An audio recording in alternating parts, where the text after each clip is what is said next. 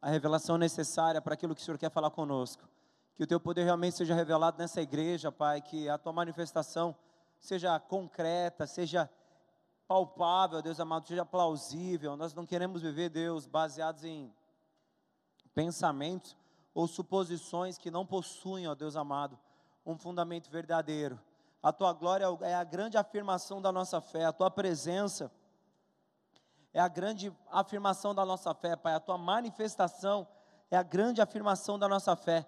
E o que nós queremos em Ti, Deus amado, é experimentar essa profundidade, ter, Deus amado, acesso a tudo aquilo que o Senhor quer falar conosco. Por isso, libere Sua glória sobre as nossas vidas, manifeste Seu poder, ó Deus, e que essa experiência seja sobrenatural, além das dimensões humanas, ó Pai amado, e mais do que isso, palpável, apesar de tão alta, para nós, ó Deus, seres tão pequenos se comparados ao Senhor. Muito obrigado, bendito é o teu nome. Amém, amém e amém. Graças a Deus.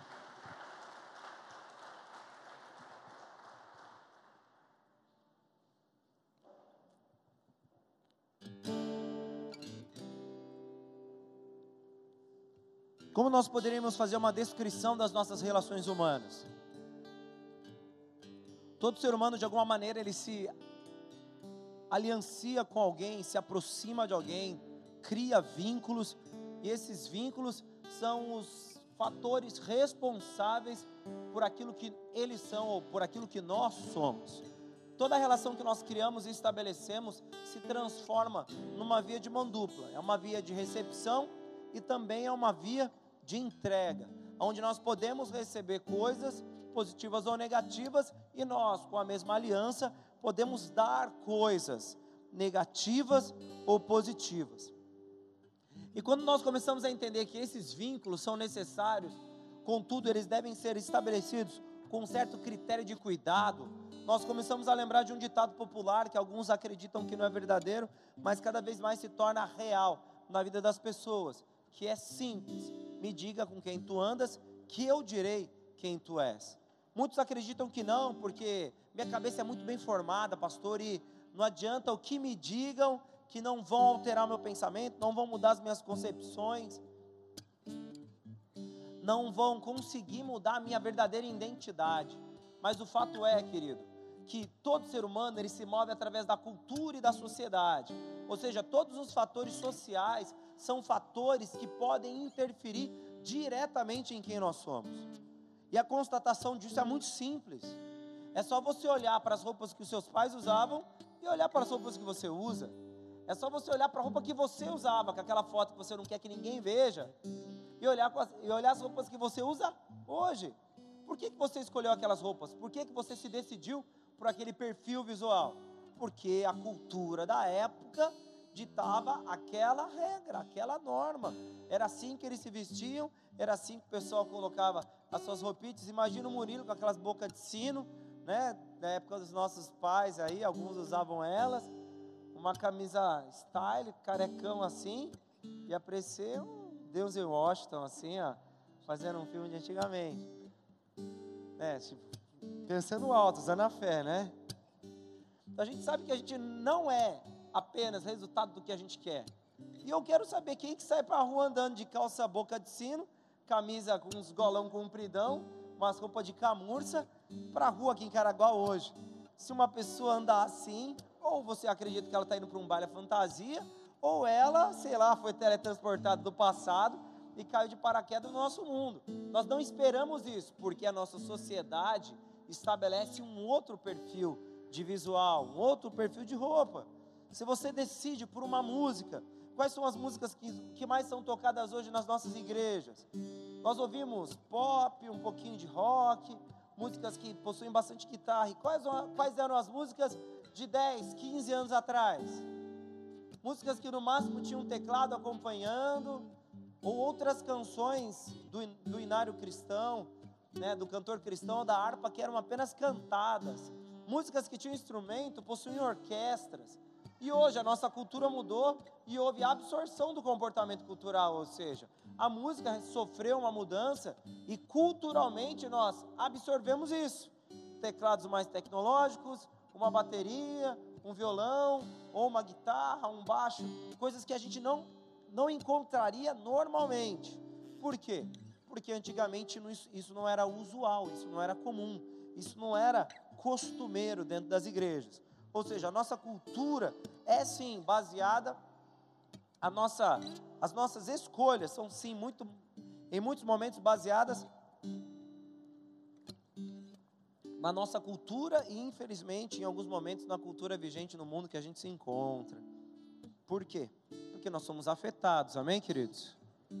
Mas a grande questão é, pastor, eu sei que eu sou afetado, muita coisa em mim muda, minhas roupas mudaram, meu comportamento, meu linguajar, minhas escolhas, a comida agora é McDonald's, na minha época nem tinha isso aqui em Caraguá, eu encontrava em São José. Quando eu conseguia ir lá, ia do, do, da rodoviária até o Center Valley para comer um Big Mac, já achava que estava no paraíso. Hoje em dia a gente tem esses negócios aí do mal, né? Sendo vendidos em qualquer lugar. E a gente vê um número assustador de pessoas indo adquirir esses produtos. Por quê? Isso é da moda, isso é comum. É assim que a regra é ditada e nós nos submetemos a essas influências. Querendo ou não, somos isso. Só que a Bíblia é muito clara ao dizer que o mundo jaz na mão do maligno, amém? Há muito, a Bíblia é muito clara ao dizer que o príncipe desse século cegou o entendimento dos incrédulos para que eles não venham a crer a Bíblia deixa de uma forma muito pontual e exata que o mundo que nós vivemos é um ambiente no qual o grande influenciador não é Deus, é o inimigo. Foi permitido que isso acontecesse, foi permitido que essa influência fosse é, dimensionada para a proporção que a gente tem hoje. Contudo, a Bíblia fala também que nós possuímos vestes brancas no sangue de Jesus. A Bíblia deixa claro que as nossas vestiduras foram lavadas no Cordeiro. E a pergunta é: como manter essas vestes assim? O Salmo nos dá uma indicação: que nunca falte óleo sobre a vossa cabeça e que nunca suas e as suas vestes sejam sempre mantidas alvas, brancas, puras, limpas. Só que o, o, o nosso grande problema é que no mundo que nós nos encontramos, a influência da sociedade é muito grande, a influência dos segmentos diferentes que nós temos na nossa, na nossa sociedade são muito grandes, ao ponto de que alguns indivíduos não apenas são influenciados pelo meio, eles estabelecem alianças com o meio, ou seja, eles criam parcerias. E o que, que é a aliança? É estabelecer um vínculo de benefício mútuo. Amém? Quando você casou com a sua esposa, ou você vai casar com a sua esposa, você bota um anel no dedo que é uma aliança que simboliza o quê? A parceria de benefício mútuo que vocês têm um com o outro. Na minha aliança tem o nome da minha esposa e na aliança da minha esposa tem o meu nome. E nós estabelecemos uma aliança de benefício mútuo. Amém, queridos? E assim você fez. Só que se a gente for entrar no conceito espiritual, a gente percebe que as alianças não podem apenas serem estabelecidas dentro de, da dimensão natural. As alianças, elas possuem duas grandes características. Ou elas são humanas, no que diz respeito aos homens, ou elas são espirituais, no que diz respeito a Deus e o outro lado da história, que é o inimigo. As alianças foram, então, dentro da história da humanidade e dentro da história do mundo espiritual, a, a ferramenta utilizada ou para abençoar ou para destruir vidas. Reconhecendo então que a aliança é um meio aonde eu crio um vínculo com a outra parte, todo momento, em todo momento que eu me alianço com alguém, eu crio acessos e eu também desenvolvo acessos. Ou seja, eu permito que ela venha até mim e eu também tenho liberdade de ir até ela. Funciona desse jeito. Em todos os momentos que nós nos aliançamos com alguém, é assim. Os, os elos são estabelecidos e os vínculos são estreitados, aonde ambos são diretamente influenciados pela pessoa com quem ela mantém uma aliança. Só que se essas alianças, elas podem acontecer dentro do mundo natural, elas também podem acontecer no mundo espiritual. E se as alianças são, são as ferramentas utilizadas pelo inimigo para invadir e influenciar as nossas vidas, nós deveríamos nos questionar quanto a com, com quem nós estamos estabelecendo vínculos e estamos estabelecendo alianças. O Senhor ele tem tratado conosco principalmente sobre a história de Jezabel e nessas quartas-feiras, tratando sobre idolatria, pactos, vínculos, alianças. E a gente começa a racionalizar em relação a quem nós somos como indivíduos e principalmente aquilo que nós queremos. Se você estudar a história de Jezabel e Acabe, você vai perceber que Jezabel era de um outro povo e Acabe ela era um rei israelita. Acabe ele tinha por teoria a bênção de Abraão sobre todos aqueles que seriam hebreus e por consequência sobre todos eles. E na cabeça do judeu, ele entende que todos eles, como filhos de Abraão, eles receberam todas as promessas contidas nas palavras que Deus dá a Abraão quando Abraão sai da sua terra. Que ele diz o quê? Todas as nações do mundo seriam abençoadas nele, e ele seria abençoado em tudo aquilo que ele fizesse. Então, na cabeça do judeu é o quê? Eu tenho uma aliança com Deus, então vou me dar bem. Porque tudo vai dar certo para mim, porque eu sou filho de Abraão e Deus tem que cumprir com a sua promessa. Porque se existe algo que Deus é responsável e ele não pode infringir, é a sua própria palavra, porque tudo aquilo que ele disse, obrigatoriamente ele tem que cumprir. Isso são características divinas. E o judeu ele constrói a sua história baseado nisso. Sou filho de Abraão, sou filho de Abraão, então eu tenho as promessas de Abraão, porque aquilo que o Senhor liberou para Abraão se estenderia por toda a sua descendência. Sou filho de Abraão, logo detentor dessa promessa. Só que a grande questão é: eu me considero filho de alguém vinculado a alguém, mas eu me baseio em quê?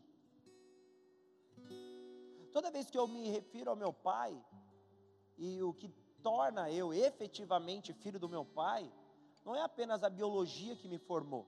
O que me torna filho do meu pai é a influência que ele teve na minha vida e as marcas de caráter emocionais e de conduta que ele me deram.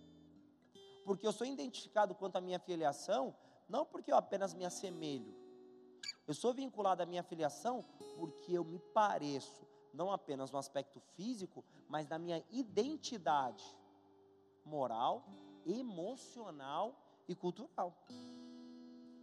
Quando eu crio então uma aliança com alguém, eu me decido por construir em mim novos aspectos morais, novos aspectos comportamentais, novos aspectos emocionais, novos aspectos culturais, porque essa aliança me permite ter isso. E a gente entende então o que, que aconteceu com Jezabel e Acabe. Jezabel, mulher de outros povos, Acabe, um descendente israelita que seria rei. Acabe, ele tinha uma personalidade um pouco impulsiva, ele era um pouco arrogante muito das suas decisões, mas de certa forma ele poderia ser considerado um homem, considerado um homem fraco. Porque no que diz respeito à sua personalidade, Acabe nunca foi um homem de decisões firmes ou decisões que não eram mudadas, que não voltavam atrás. Na verdade, Acabe, ele nasce dentro de uma bênção divina, contudo, ele quebra essa bênção a partir do momento que ele se aliancia com Jezabel. E o que, que acontece? Acabe era um rei em Israel, ele corria sérios riscos, na verdade, de ter o reino de Israel invadido, que tinha o reino de Judá e o reino de Israel. Ele poderia ser invadido, ele podia perder aquilo que ele tinha. Aí o que, que ele faz? Eu vou me aproximar de uma sociedade, de um povo que possui um exército maior que o meu. Aí ele vai lá e se aproxima do reino do pai de Jezabel. Ele contrata esse casamento. Como é que funcionava antigamente na história os contratos de casamento? Eu preciso de algo e, a, e o povo dela precisa de algo. O que, que a gente faz? eu dou e ela me dá algo em troca. Não é amor, não tem sentimento, não é porque eu achei bonita, não tem nada a ver com isso. É meramente político, interesseiro e, para não se dizer, egoísta. Porque eu preciso de algo que alguém tem. Então eu vou lá e me estabeleço com ela. Essa é a história da humanidade, a gente já falou disso em outros cultos, e a gente enxerga que a nossa sociedade foi construída com alianças ou parcerias com benefício mútuo, mas extremamente egoístas e particulares. Acabe, ele possuía um vínculo divino, contudo, Acabe estabeleceu um vínculo espiritual com Jezabel. E qual foi a primeira atitude do rei Acabe depois do seu casamento? Construir postes ídolos de adoração a Baal e a Astarte, que era a, o outro, outra divindade que Jezabel cultuava, para que Jezabel pudesse se sentir muito bem na nova terra de Israel. Acabe não se satisfez em ser um homem que infringia a lei de Deus. Acabe ele se decidiu por trazer para dentro da nação de Israel uma cultura que não era a dela. Amém, queridos? E quem é o único interessado por isso? O povo israelita, ele precisava cultuar ele precisava cultuar Baal. O povo de Israel não precisava cultuar Baal, porque eles já tinham um Deus verdadeiro. O Senhor já estava na vida deles, o Senhor já estava conduzindo a história, eles já tinham, eles começavam a descrever Deus segundo as suas características de qualidade, Jeová Rafá, Jeová, Jeová Jireh, eles começaram a considerar o Senhor e cada uma das prerrogativas divinas que ele tinha. Ou seja, Deus estava se manifestando para eles. E eles tinham entendimento do que aconteceu no Mar Vermelho, eles tinham entendimento sobre aquilo que aconteceu no deserto, eles tinham entendimento sobre o cumprimento da promessa em relação à terra prometida. Contudo, eles não se satisfizeram com isso. Como diz a palavra de Deus, o povo de Israel, enquanto é, peregrinava no deserto, eles consideravam o maná, que era o alimento que Deus dava, como um alimento desprezível. E eles questionaram o fato de Deus os alimentar com maná, um pão que eles nem suportavam mais, eles queriam um pão do Egito. Ou seja, dentro da concepção do povo de Israel, apesar de tudo aquilo que Deus havia feito e estava fazendo para eles, eles não consideravam mais isso suficiente. Ou seja, a insuficiência do que eu tenho me leva a estabelecer um vínculo com alguém que possa me dar aquilo que eu não possuo. Amém ou não? Como aconteceu na história da humanidade povos que se uniam a povos porque eles queriam receber aquilo que eles não tinham. Alguns terras, outros segurança, alimento. Isso faz parte da história da Idade Média e a gente vê que isso não faz só da Idade Média, não. Faz parte da história da humanidade. Vínculos estabelecidos por conta de um interesse particular. Alianças foram estabelecidas. Vínculos foram estreitados. Se você fizer uma, um estudo breve da história, por exemplo, do Império Alexandrino, de Alexandre o Grande, você vai ver que ele absorveu várias culturas. Se você fizer um estudo breve da história da Babilônia, eles fizeram absorção de culturas, ou seja, eles foram moldados pelo vínculo de relação que eles possuíam com as outras nações. Amém, queridos? Amém ou não? Estão comigo? Sendo assim, toda aliança possui um alto risco de contaminação para aquele que se dispõe a se aliançar. Pastor, prova isso para mim na Bíblia. É fácil, querido. Você conhece a história do rei Salomão? Quem conhece o rei Salomão? A Bíblia trata Salomão como o homem mais inteligente da história da humanidade, porque ele recebeu sabedoria proveniente do céu. Mas olha o que aconteceu com esse cara. Primeiro, a Reis, capítulo 11, no verso 1 e no verso 2. Primeiro, a Reis 11, verso 1 e verso 2. Olha o que diz, olha o, que diz o texto. Ora, o rei Salomão, Salomão amou muitas mulheres estrangeiras, além das filha, da filha de Faraó, Moabitas, Amonitas, Edonitas, Sidônias e Etéias, misericórdia. Das nações que o Senhor dissera aos filhos de Israel: Não ireis para. Ou seja, Deus havia proibido essas alianças, nem elas virão para vós de outra maneira perverterão o vosso coração para seguirdes os seus deuses. A estas se apegou Salomão, levado pelo.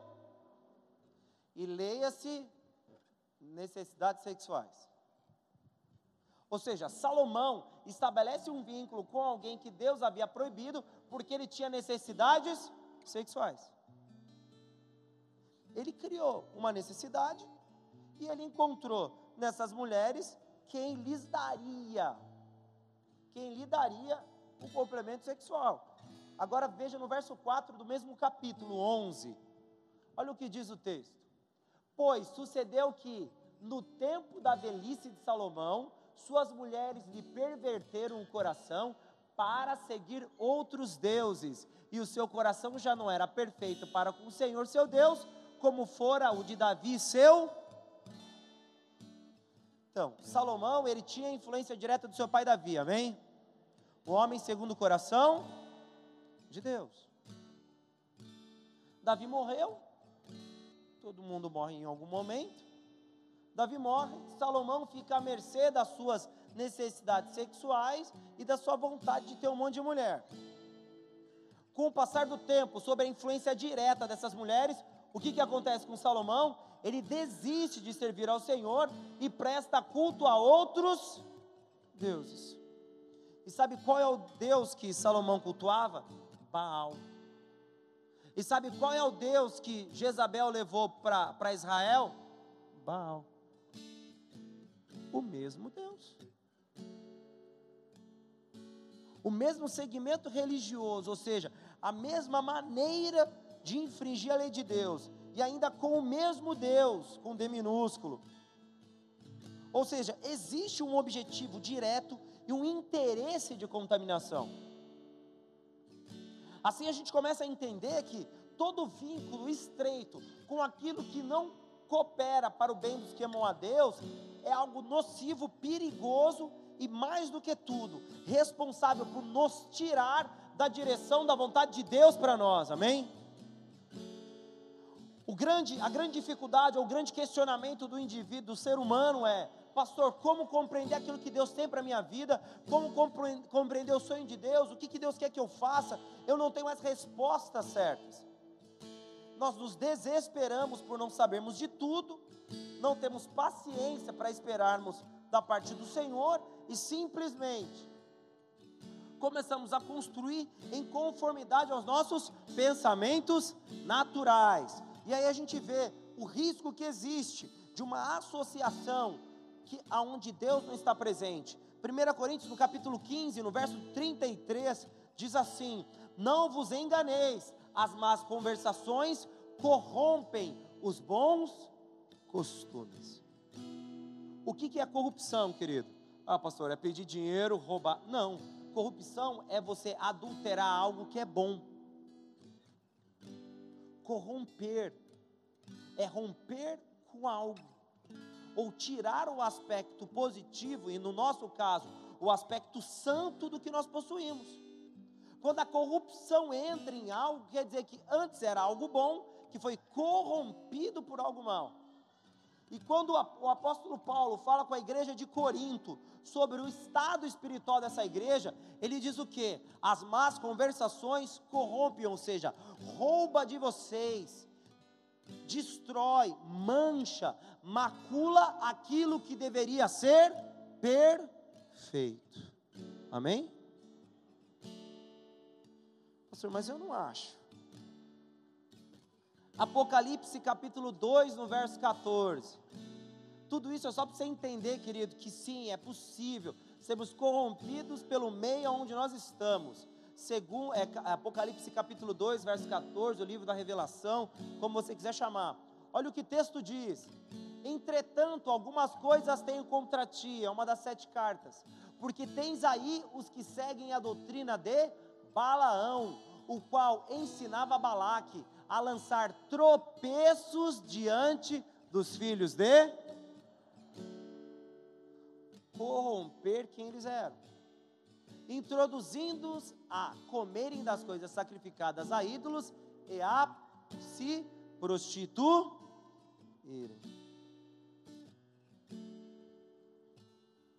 Para não ficar só por isso, agora no versículo 20 do mesmo capítulo 2, olha o que diz o texto. Mas tenho contra ti que toleras a mulher Jezabel, que se diz profetiza, ela se autoproclama ela ensina e seduz os meus servos a se prostituírem e a comerem das coisas sacrificadas a dois indivíduos diferentes e o mesmo problema: corrupção cultural.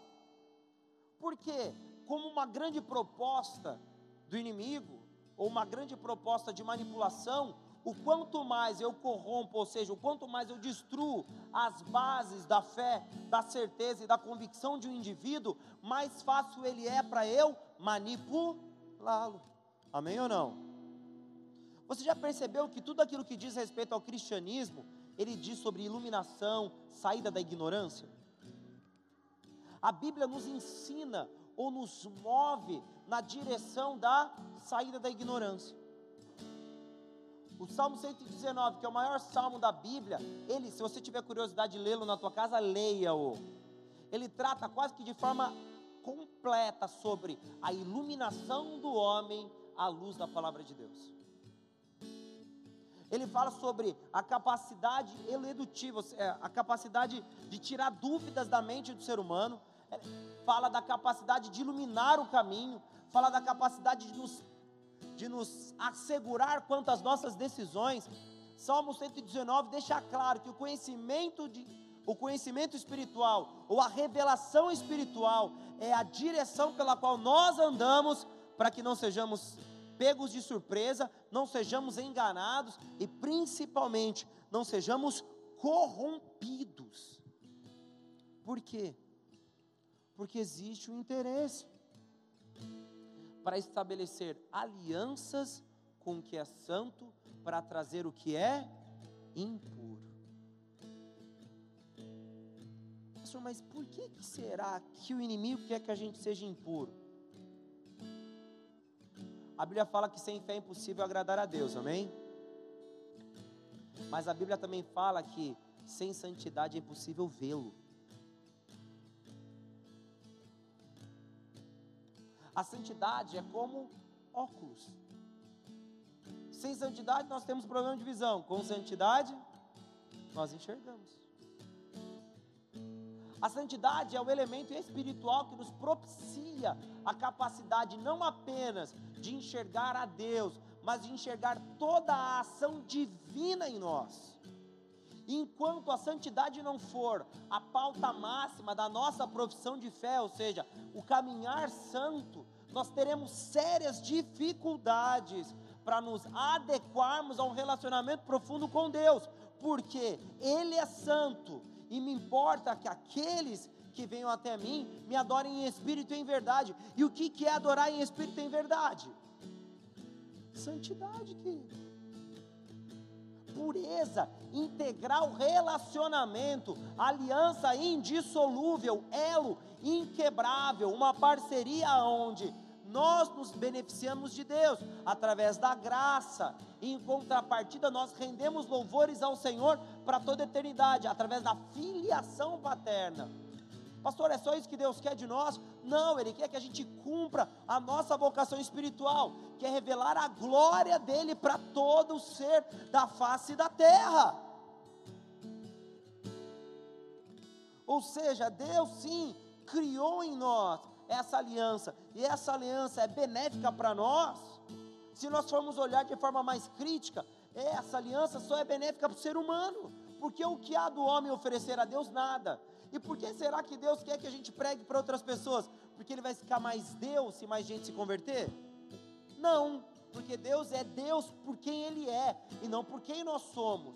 O propósito do Senhor de trazer santidade, abrir a nossa visão para o ambiente espiritual, é para que outras pessoas, ou um número cada vez mais crescente de indivíduos, tenham a mesma revelação. Amém, queridos? Então entenda: existe sim um complô espiritual contra você. Eu não quero que você tenha isso como teoria da conspiração, nada de Illuminati, Bilderberg, essas coisas todas. Mas no âmbito espiritual existe uma intenção maléfica do inimigo de gerar em nós confusão. E essa confusão é a única forma que ele vai ter de nos impedir de experimentarmos a plenitude da glória de Deus. Amém, querido? E por isso que ele quer criar alianças, quer criar vínculos quer trazer o que? Mácula, sujeira, imperfeição para aquilo que devia ser santo. E assim foi feito com Acabe, o nosso personagem. Em 1 Reis, no capítulo 16, no verso 31, diz assim: E sucedeu o que? Como fora pouco andar nos pecados de Jeroboão, filho de Nabate, Nebate, ainda tomou mulher a Jezabel, filha de Etibaal, rei dos Sidônios, e foi e serviu a Baal e o adorou. Amém? Pastor, o que quer dizer esse texto? É simples. Acabe precisava de algo, amém, querido? esse algo era poderio militar, ele precisava de exército. Ele estava com medo. Então, ele se aliançou a uma outra nação para ele poder melhorar a sua questão armamentícia e de batalha. Em contrapartida, ele ofereceu local de culto para Baal. Ele permitiu que aquele lugar que era para ser santo fosse maculado. Amém ou não? Agora me diz, por que será que o inimigo queria colocar postes ídolos de adoração dentro das terras de Jerusalém? Para que eles começassem a fazer uma mudança cultural e espiritual do povo israelita. Ou seja, a aceitação de um culto a um Deus estranho se tornaria natural e essa naturalidade geraria contaminação. E essa contaminação atribuiria para essas entidades o que? Controle. A Bíblia nos liberta e nos, o Evangelho nos liberta e Cristo nos liberta, amém? E a Bíblia fala sobre o cabresto de amor, ou guiados em amor. O aspecto desses cultos a essas entidades dentro da nação de Israel era para que houvesse uma dominação sobre eles. Estão comigo, querido? Estão entendendo? Pastor, você está querendo dizer então para mim que aquele que me oferece uma pseudo-liberdade, na verdade ele quer me dominar? Sim. Quando existe uma oferta de pseudo-liberdade, só que é uma liberdade atrelada a um comportamento, é liberdade atrelada a, uma, a, um certo, a um certo prazer específico, você não é livre. Na verdade, você é sujeito à dominação daquele determinado item. Seja um comportamento, por exemplo, uma pessoa que não tem controle sexual de pudores e se comporta de forma leviana. Uma pessoa que tem é, inclinações à dependência e se transforma num dependente de algum tipo de substância, qualquer que seja ela, cigarro, drogas, álcool, não importa. O que, que a gente vê? A gente vê um contexto de dominação. Mas o que, que é nos vendido? A liberdade da escolha. Que na verdade de liberdade não tem nenhuma. Porque a partir do momento que eu crio elos, eu crio vínculos, eu estabeleço alianças, eu construo também uma condição de dependência direta. Se você já conversou com alguém que tem problemas de compulsão sexual, você vê que as pessoas sofrem absurdamente por conta dessas compulsões. São pessoas que não conseguem estabelecer equilíbrio. E de forma teórica, nós enxergamos a prática sexual como algo prazeroso para a natureza humana. Mas então, por que um indivíduo que se comporta com tal, ou, ou, se comporta dessa maneira, ou exerce tal prazer, ele pode ser considerado um prisioneiro, porque ele perde o senso de escolha e ele fica totalmente dependente, ou ele fica totalmente dominado à imposição desse impulso, ou seja, é uma mulher que se relacione com qualquer homem, é um homem que se relaciona com qualquer mulher, é um homem que custeia, gasta dinheiro com prostituição, com material de prostituição. É uma mulher que simplesmente encontra um homem e vê que ali existe uma oportunidade e se lança para uma relação sexual com ele. É o que? Prisão e não liberdade. Mas qual que é o princípio? O princípio é alterar a nossa consciência e nos fazer acreditar que aquela prática é positiva. Enquanto nós acreditamos receber uma liberdade desse comportamento, esse comportamento estabelece em nós o local de culto.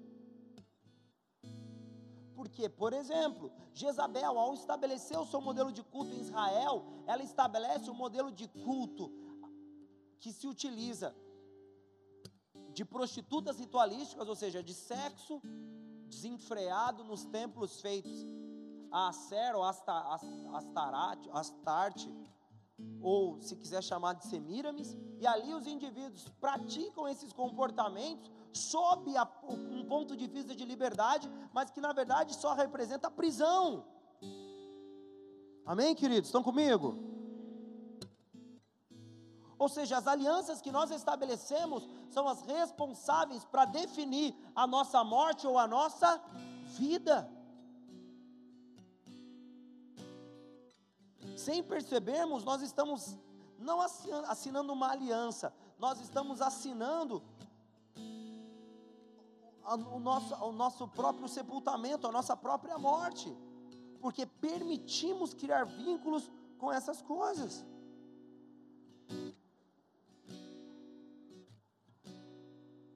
Amém, queridos? Isabel foi tão dissimulada e manipuladora que ela fez com que Acabe financiasse 850 sacerdotes simplesmente porque Jezabel se casou com ele. Ah, pastor, mas era a mulher dele, né? É normal fazer isso. Mas em contrapartida, querido,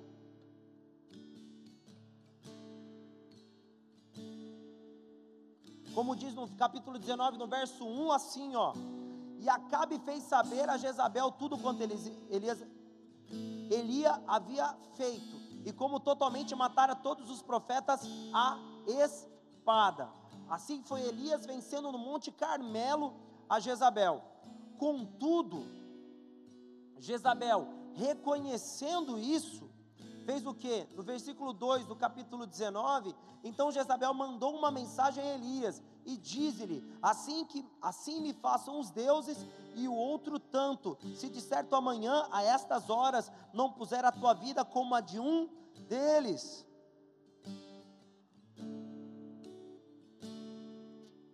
Jezabel simplesmente definiu a morte de Elias. Pastor, mas é normal, ele foi lá e matou todo mundo.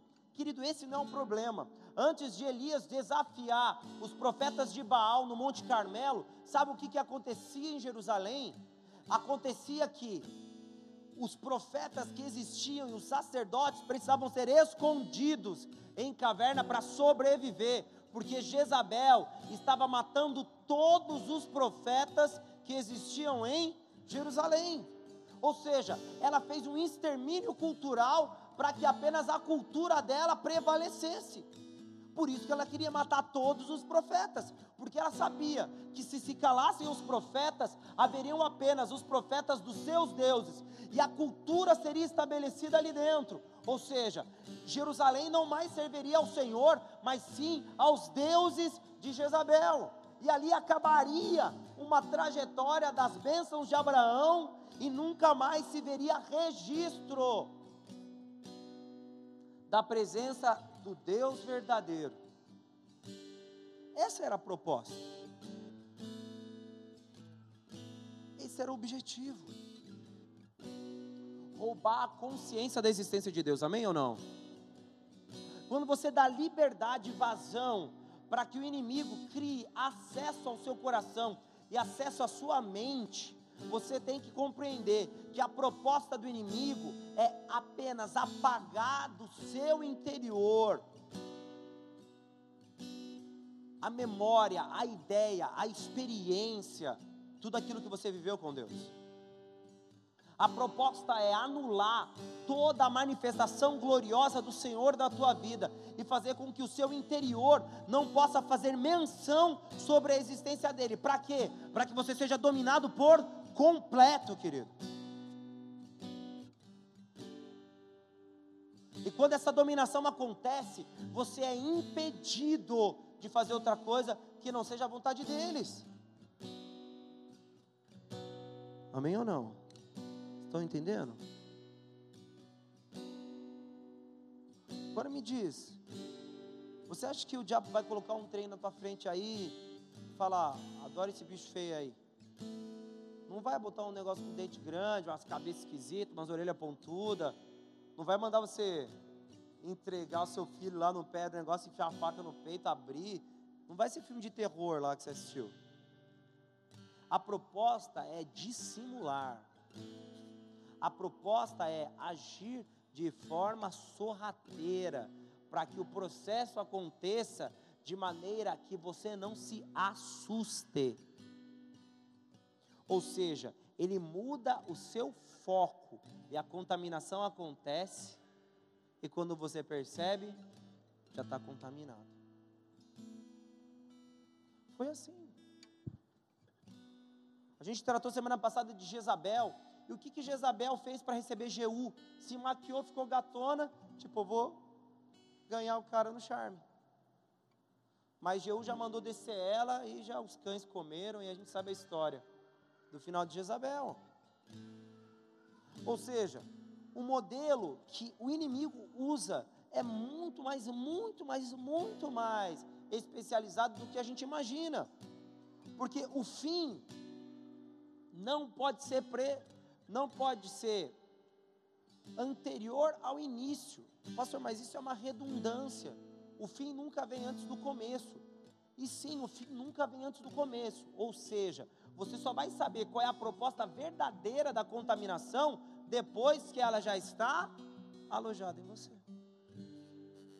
Depois que o estrago todo já foi feito, depois que a contaminação já virou uma infecção generalizada, aí você, ah, eu estou doente. Você não está doente, você já está prestes a morrer. Doente, você estava no começo lá, que você podia tomar um remédio, fazer alguma coisa. Quando você está prestes a morrer, você não está doente. Você já está moribundo, já está quase indo para lá. Está mais para lá do que para cá. E como é que é a maneira do inimigo agir nas nossas vidas? Ele vai chegar, vai botar um negócio na tua casa, vai fazer você adorar essas imagens, ou adorar esses ídolos, ou se comportar de forma contrária à vontade de Deus? Não. Ele vai fazer primeiro você relativizar o que é a vontade de Deus. Ele vai fazer primeiro você questionar sobre a maneira de Deus agir. Ele vai questionar sobre aquilo que Deus estabelece como vontade. Você vai questionar aquilo que Deus estabelece como direção. Você vai questionar as diretrizes espirituais para que você tenha acesso a todas as coisas divinas para a tua vida. E depois que o questionamento começar a acontecer, ele vai querer te dar motivos para você acreditar que você está certo. Ele vai investir nisso. Vai fazer você observar comportamentos, condutas, julgar as pessoas que estão ao teu redor, julgar a plenitude da graça de Deus, se contradizer em alguns argumentos, para que a tua mente assimile aquilo ao ponto de você desistir de ser obediente à vontade de Deus, e logo ao desistir de ser obediente à vontade de Deus, você vai procurar um substituto para aquilo. Mudança cultural. Estuda a Revolução Cultural Chinesa para você ver como é que eles fizeram.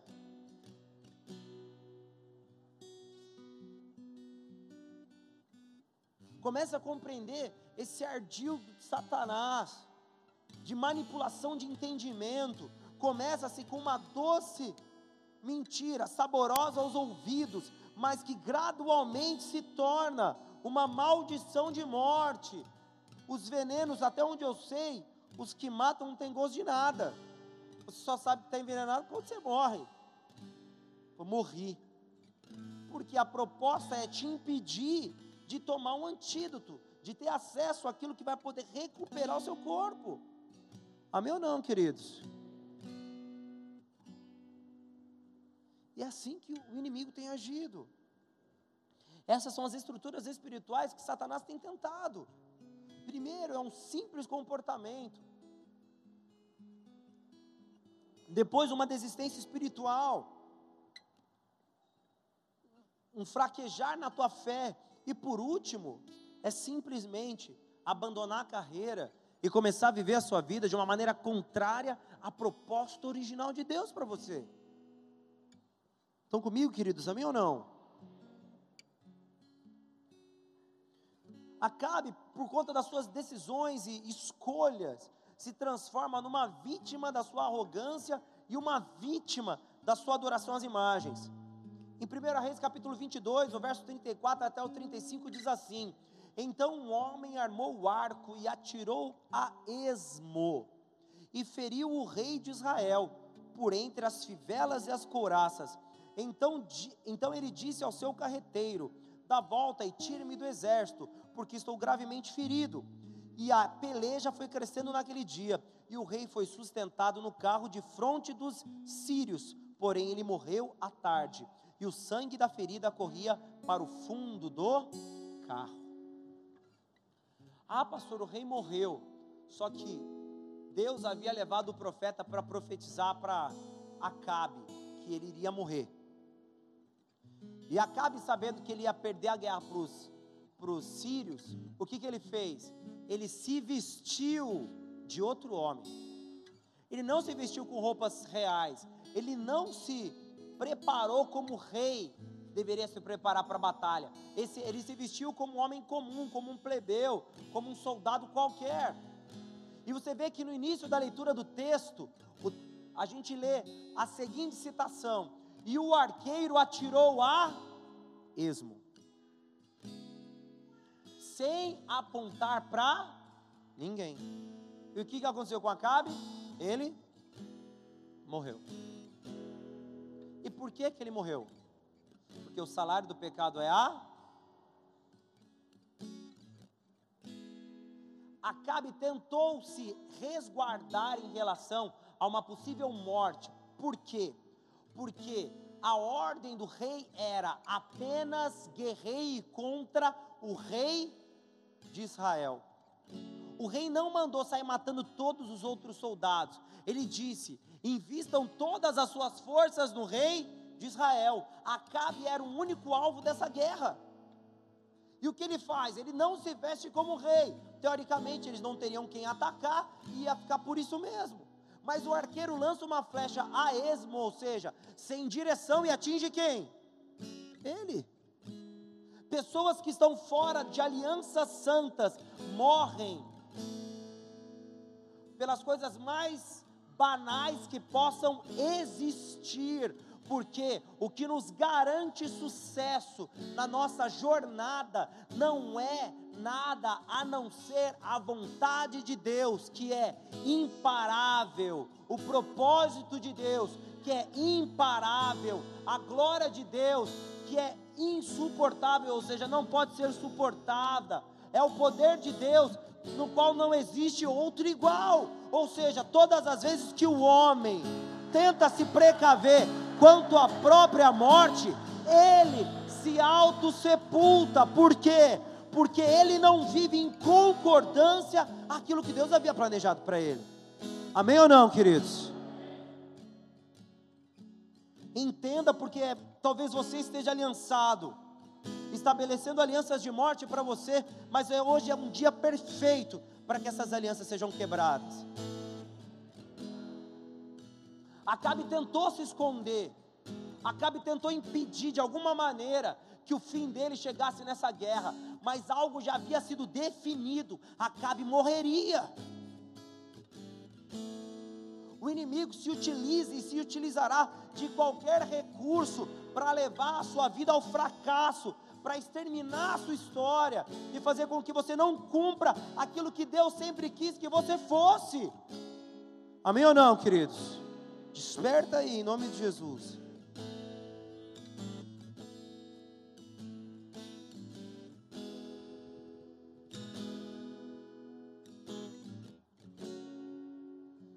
Poxa, pastor, mas será mesmo essa a situação de Acabe? Querido, olha o que a profecia, olha qual profecia que Acabe recebeu. Capítulo 22, só que a gente vai ler no verso, cap, verso 20 até o versículo 23.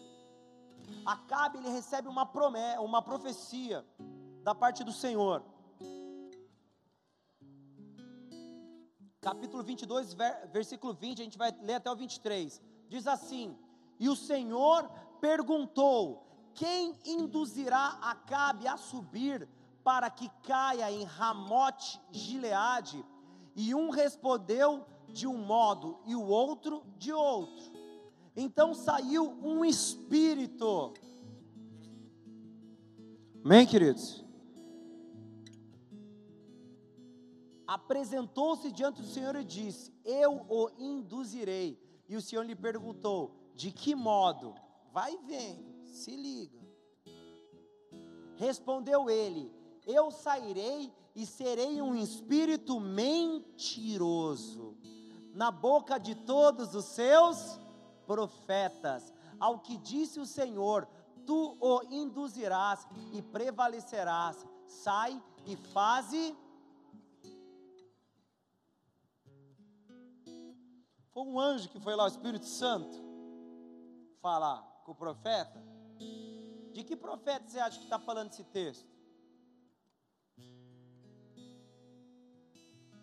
O texto fala, se você der continuidade à leitura, que Acabe, ele ignorou o auxílio do Senhor e ele foi segundo as suas próprias mãos, ou segundo as suas próprias armas. E o que, que acontece com ele mesmo, que a gente já leu o versículo? Ele é atingido por uma flecha atirada a esmo. Um espírito enganador enganou Acabe. E por que, que um espírito enganador enganou Acabe? Você já pensou por quê? Porque ele já não tinha mais capacidade de distinguir o que era santo do que era profano. Então, todas as vozes que falavam ao seu coração, ele recebia. Essa é a forma que o inimigo tem agido. Ele nos tira a percepção espiritual do que acontece ao nosso redor. Ele tira a nossa habilidade de ler a realidade espiritual, ele contamina a nossa alma, para que não consigamos viver aquilo que o Senhor tem sonhado para nós. Por quê? Porque em um, não é abençoado, né? Em um amaldiçoado dia, a gente aceitou estabelecer uma aliança com o que é profano.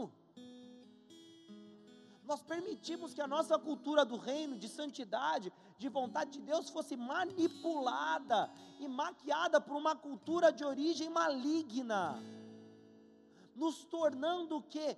Totalmente manipuláveis. E me diz que o Espírito Santo faz isso.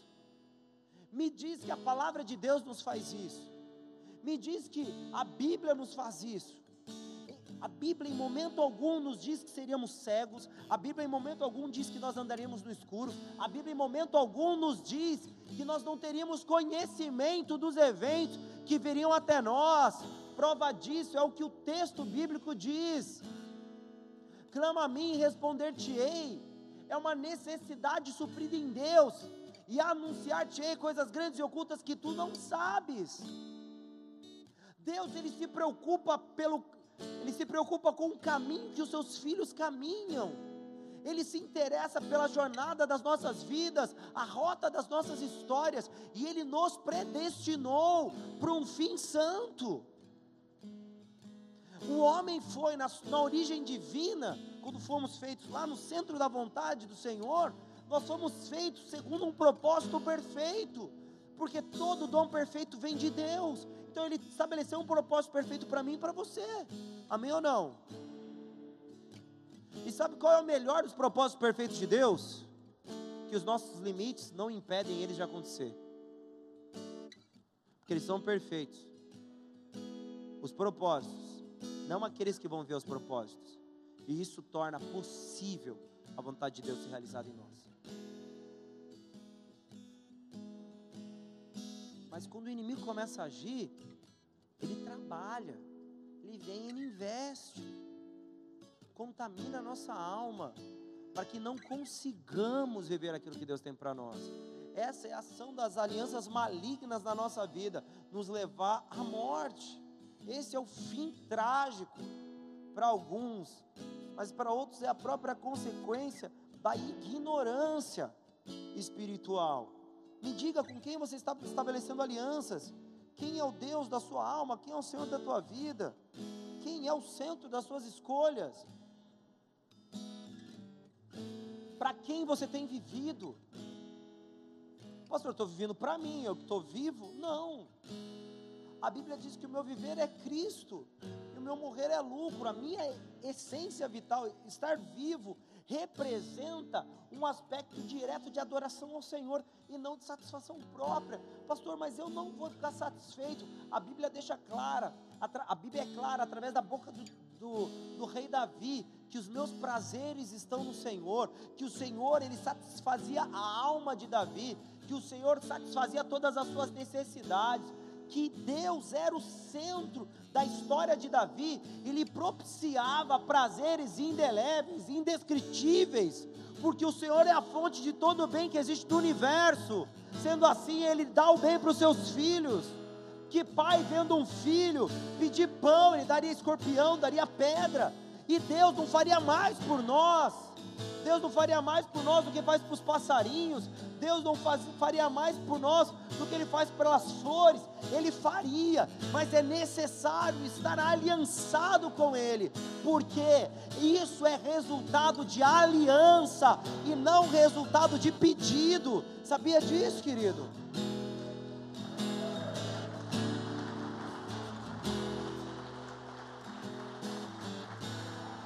Enquanto alianças com o inimigo geram morte, vou tentar, tentar ser o mais breve possível. Olha o que a aliança com Deus gera em nós. Leia rapidinho comigo.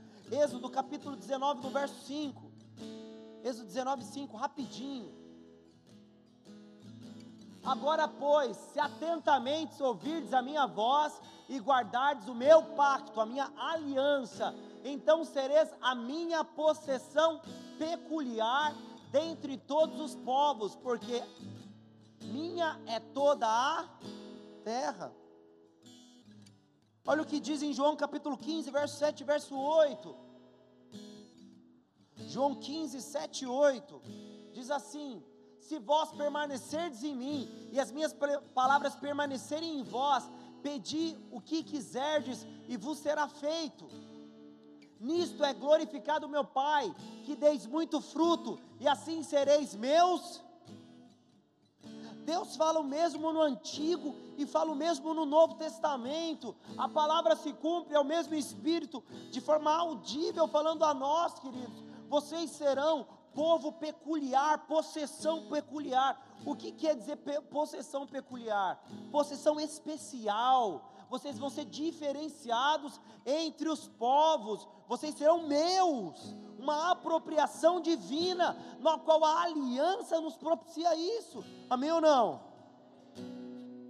Pastor, mas o que, que essa aliança gera? Já leu o livro de Gálatas alguma vez? Leia ele no capítulo 3 na sua casa, mas a gente vai ler alguns versículos aqui, só para que você tenha compreensão. Olha o que diz Gálatas capítulo 3, verso 14 e verso 15 os judeus, eles acreditavam que as, a, a, herança proveniente de Abraão era deles, amém, queridos? Se você não sabe, é assim que judeu pensa: eu sou da raiz de Abraão, a possessão é minha e ninguém tasca. Mas olha o que, que a palavra nos diz: para que os gentios, para que aos gentios viessem a bênção de Abraão. Quem que é gentil aqui? Todos nós.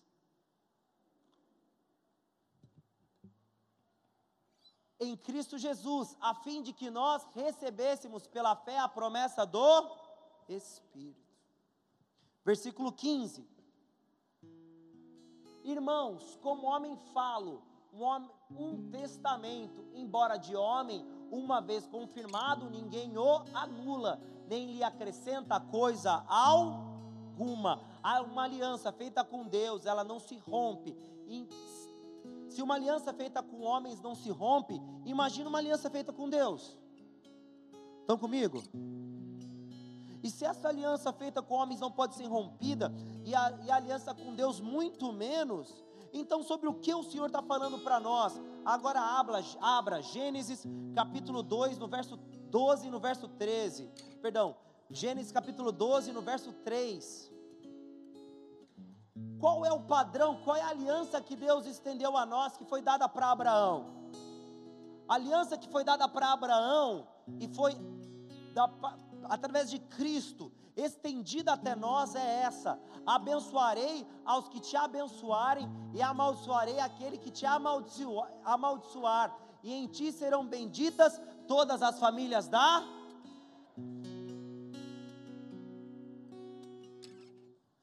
Deus ele deixa uma bênção sobre a vida de Abraão e diz que todos seriam benditos na sua herdade, nas suas, na, na sua aliança. Existe uma bênção vinculada a essa continuidade. Pastor, para quem foi essa bênção? Essa bênção da herança de Abraão foi para Jesus Cristo. Jesus foi aquele que recebeu a bênção de Abraão. Alguns entendiam que era para todos os povos. Alguns entendiam que era para todas as nações, no aspecto, perdão, no, no aspecto temporal, para todo judeu. Mas a Bíblia diz em Gálatas que essa bênção não era para gerações, mas para geração. Gálatas capítulo 3. E qual é essa geração? Essa geração era o tempo de Jesus Cristo. Ou seja, quando Jesus Cristo vem encarnado, ou Deus, Jesus vem encarnado como homem, ele recebe todas as bênçãos de Abraão e dá a nós. Amém, queridos? Quando ele diz que todas as nações do mundo seriam abençoadas nele, ele diz que todos nós hoje temos acesso irrestrito à bênção que um dia foi dada para Abraão. Gálatas capítulo 3, verso 22. 3:22. Mas a escritura encerrou tudo debaixo do pecado, para que a promessa pela fé em Jesus Cristo fosse dada aos que é para você. Agora imagina. Quem foi Abraão? Agora imagina que tudo aquilo que foi dado para Abraão através de Cristo chegou para você hoje. Agora me diga, com quem você tem estabelecido uma aliança?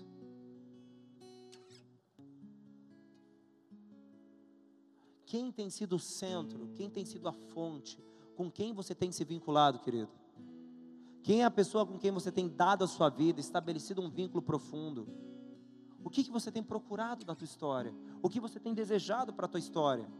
Você quer certas mudanças, você quer certas variações, você está disposto até a fazer sacrifícios para estabelecer alianças com algumas pessoas, mas que sacrifício você está disposto a fazer para estabelecer uma aliança com Deus?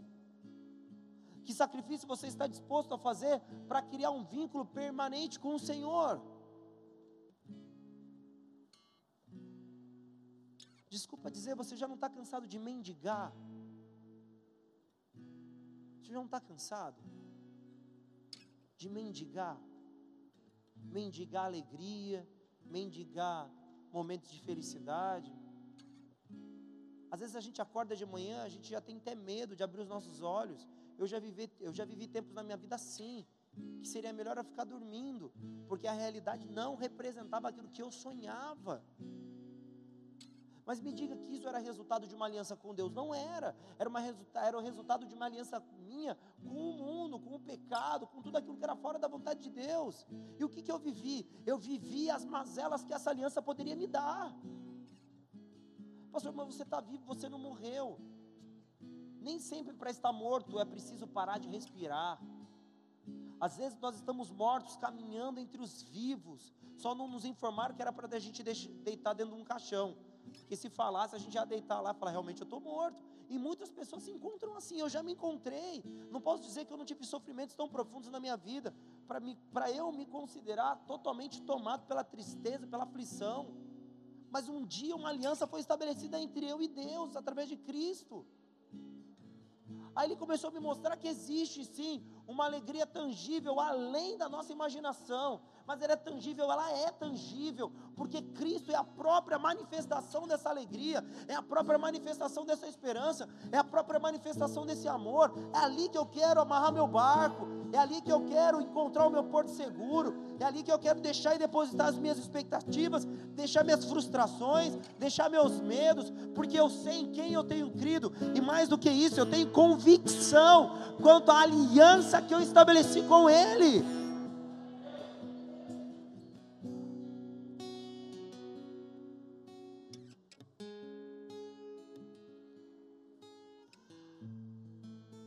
Consegue entender aquilo que tem reservado para você, querido. Você já lutou contra Jezabel na semana passada. Você tem lutado contra a idolatria, você tem lutado contra seus próprios impulsos. Mas não adianta estabelecer uma luta contra o inimigo se você não estabelece uma aliança com Deus. O que vai mudar a tua vida não é falar que você quer ser bonzinho. O que vai mudar a sua vida é estabelecer um vínculo profundo com o Senhor. Tempo de mudança não acontecem pela vontade de mudar. Tempos de mudança acontecem com ações de transformação. Mudança não é só um pensamento disponível, mudança é uma vontade construída, ou seja, o exercício físico, a ação, o movimento em direção a algo totalmente diferente.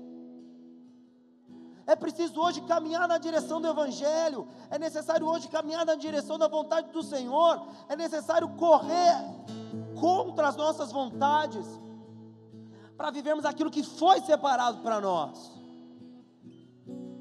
Para encerrarmos, abra a tua Bíblia, por favor. Gálatas capítulo 3, no verso 29. E eu quero que você entenda, querido, que é uma decisão da é uma decisão particular, é algo que você tem que fazer. É uma decisão que tem que partir da sua história, da tua essência, do íntimo do teu coração.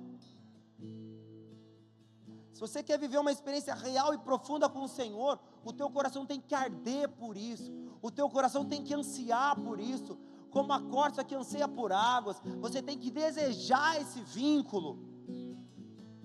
Mudanças profundas só acontecerão quando atitudes contundentes forem tomadas.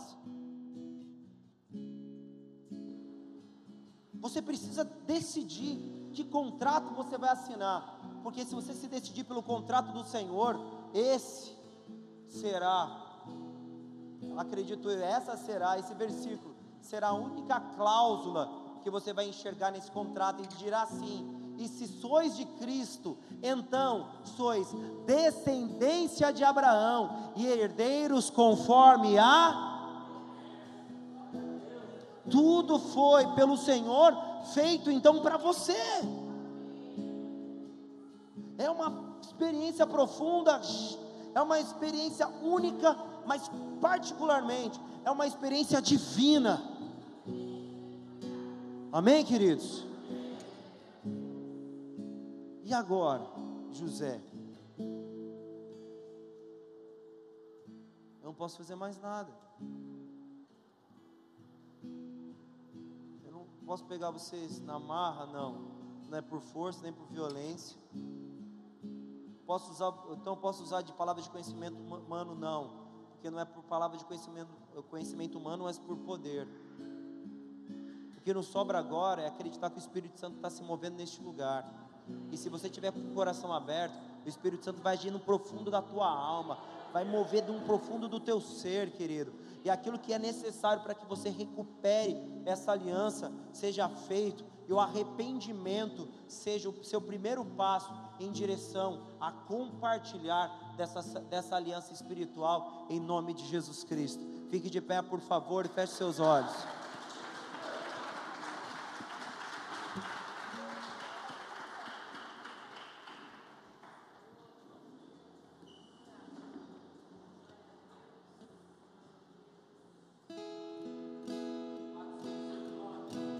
Te desejamos, Senhor. Abra tua boca, querido. É um momento de vínculo, de aliança, de restauração, de relacionamento. Se você quer algo de Deus, então vá na direção de Deus.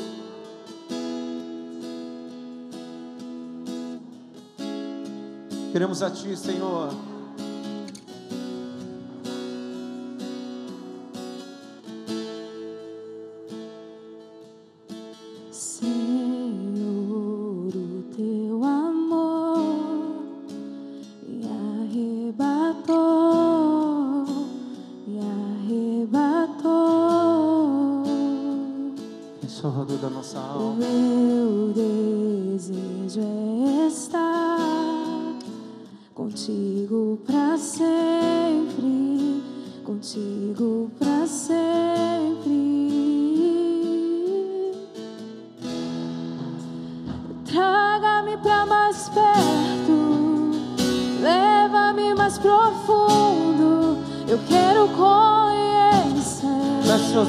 Silêncio na vontade de Deus.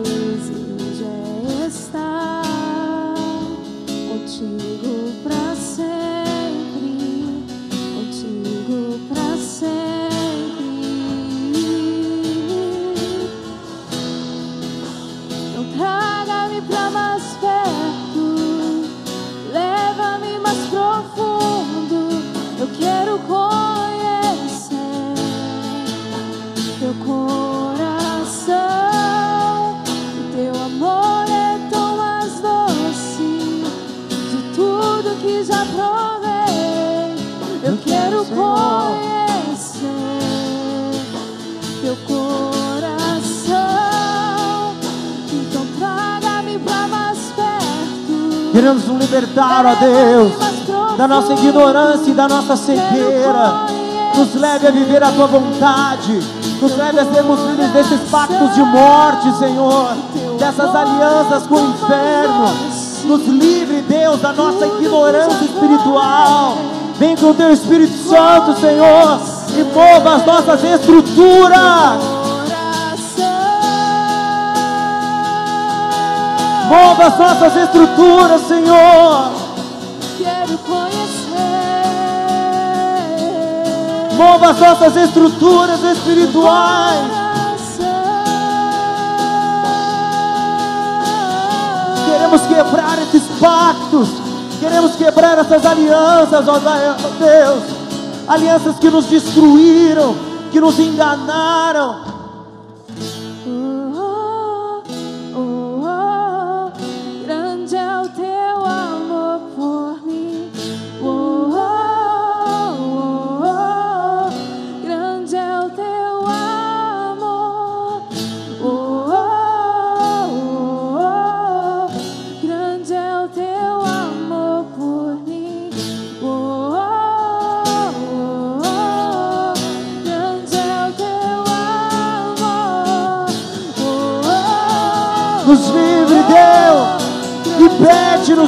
alianças de morte. Nós não queremos ter um fim, nós queremos ser eternos contigo. Nos dê a aliança do Pai Abraão, nos vincule através do Cristo, Salvador das nossas vidas.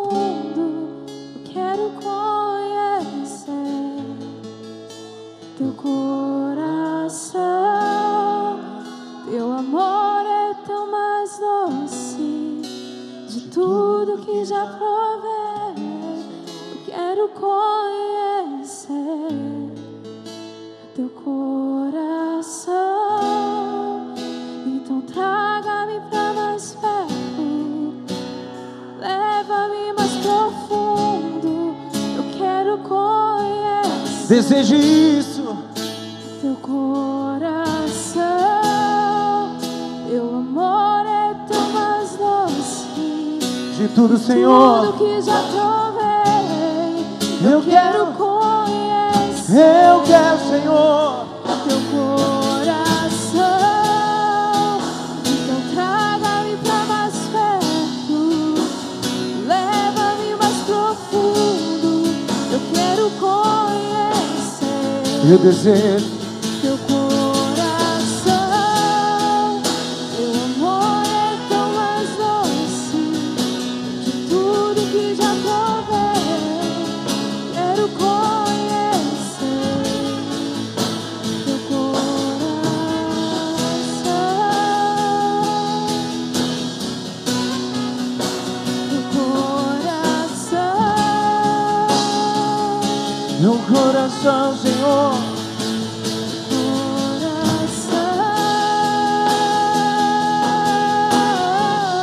cada pessoa aqui, Deus. Que cada pessoa aqui, Senhor. Que possuiu, ó Deus amado, de alguma forma alianças de contaminação espiritual. Que possuiu alianças de contaminação cultural, Senhor. Vai quebrando cada um desses pactos. Vai quebrando cada um, amado, dessas alianças. Livre, Deus, do jugo da morte. Livre-os do jugo da morte. Livre-nos, ó Deus. Se existem pessoas aqui, Pai, sendo totalmente manipuladas por dependências, manipulados por pensamentos, por culturas de origem maligna, Senhor. Os livre em nome de Jesus Cristo. Haja com teu poder, haja com a tua glória, haja com teu espírito. O Senhor não nos fez para a morte, o Senhor nos fez para a vida, o Senhor nos fez para a eternidade. Restaura o pacto, restaura o pacto, ó Pai. Que os corações que se sentem distantes, que aqueles que têm dado ouvido a espíritos enganadores, restaura o pacto, Senhor. Restaura o pacto. Que os espíritos imundos de qualquer espécie não possam ter poder de influência, poder de contaminação. Espíritos de Jezabel, espíritos de Balaão, Senhor.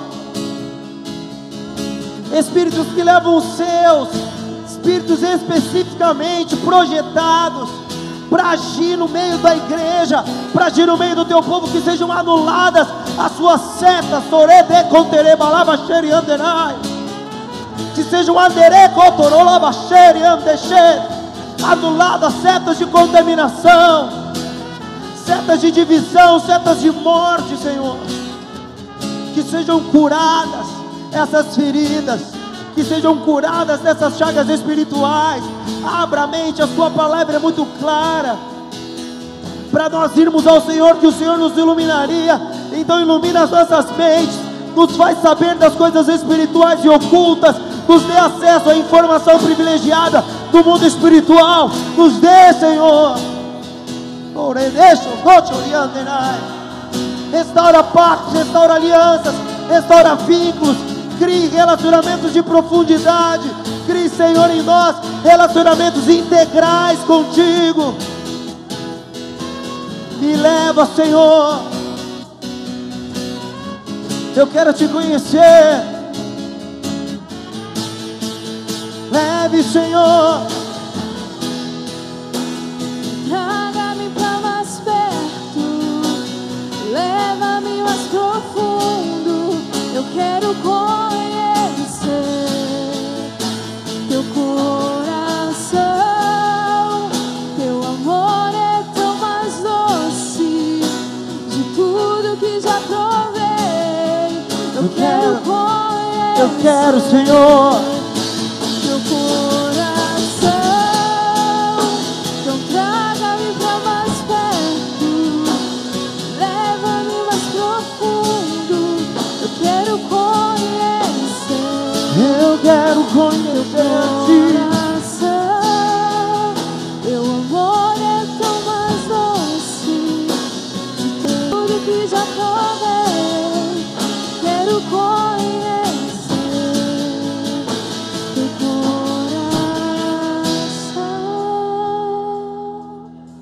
Se você tem estabelecido pactos de morte, se você puder levantar sua mão, que você levante sua mão em nome de Jesus. E repita assim comigo: Senhor, Senhor, eu quebro todos os pactos, todas todas as alianças todas as alianças que um dia eu fiz. que um dia eu fiz. Eu quebro, Senhor, Eu quebro, Senhor, toda ação de Satanás, toda ação de Satanás, toda ação cultural de Satanás, toda ação cultural de Satanás. porque hoje porque hoje eu sou livre eu sou livre de toda manipulação. de toda manipulação. Eu não serei mais eu não mais induzido induzido por conta desses pactos. por conta desses Eu pactos. rompo, Senhor. rompo, Eu anulo. Eu anulo. Eu quebro. Eu quebro. Me livro Livro desse peso de morte. desse peso de morte. Porque, porque hoje eu assumo Porque hoje eu assumo um pacto contigo. um pacto contigo. Reconheço Jesus Reconheço Jesus como meu Salvador, como meu Salvador, como meu Senhor, como meu Senhor, como meu galardão. como meu galardão. Ele é o meu tesouro. Ele é o meu tesouro. E hoje eu sou restituído E hoje eu sou restituído à filiação de Abraão à filiação de Abraão e me torno e me torno co-herdeiro co-herdeiro de todas as promessas de todas as que se promessas tornaram reais em Jesus. se tornaram reais em Jesus. Hoje meu pacto é de vida. Pacto de vida. Hoje meu pacto é de vida. Hoje o meu pacto é de vida E nasço e laço de uma vez por todas de uma vez por todas para a eternidade para a eternidade em Cristo em Jesus. Cristo Jesus. Amém. Amém. E amém.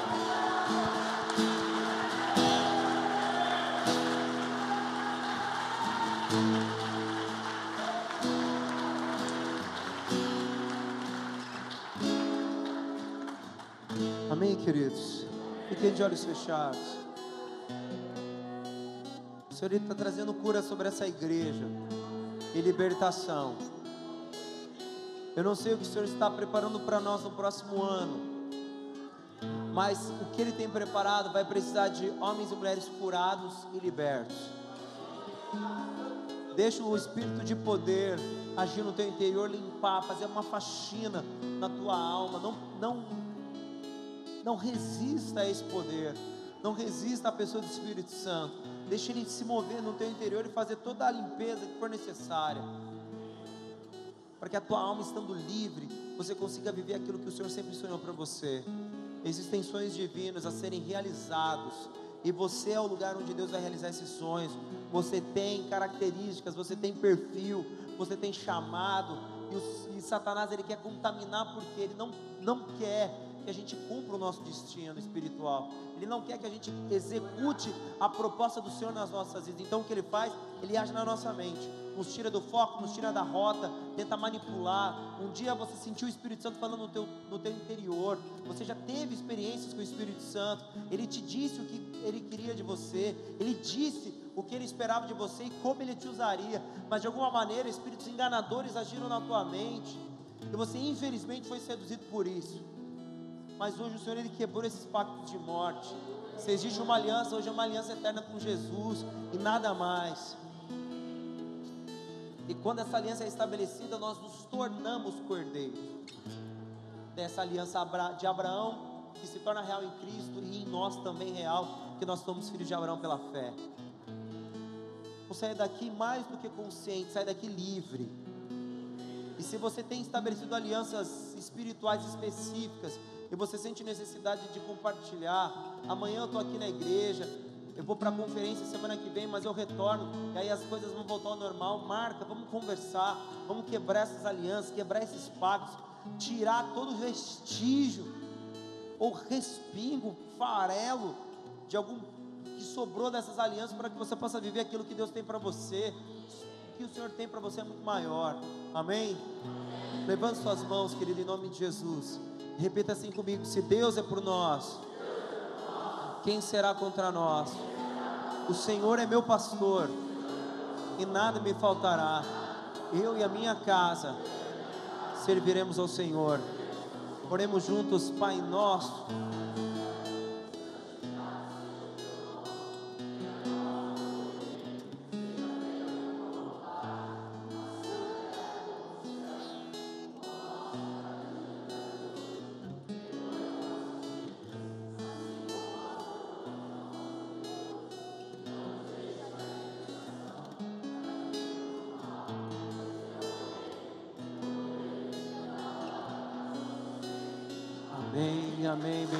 seja Ele. Livres somos.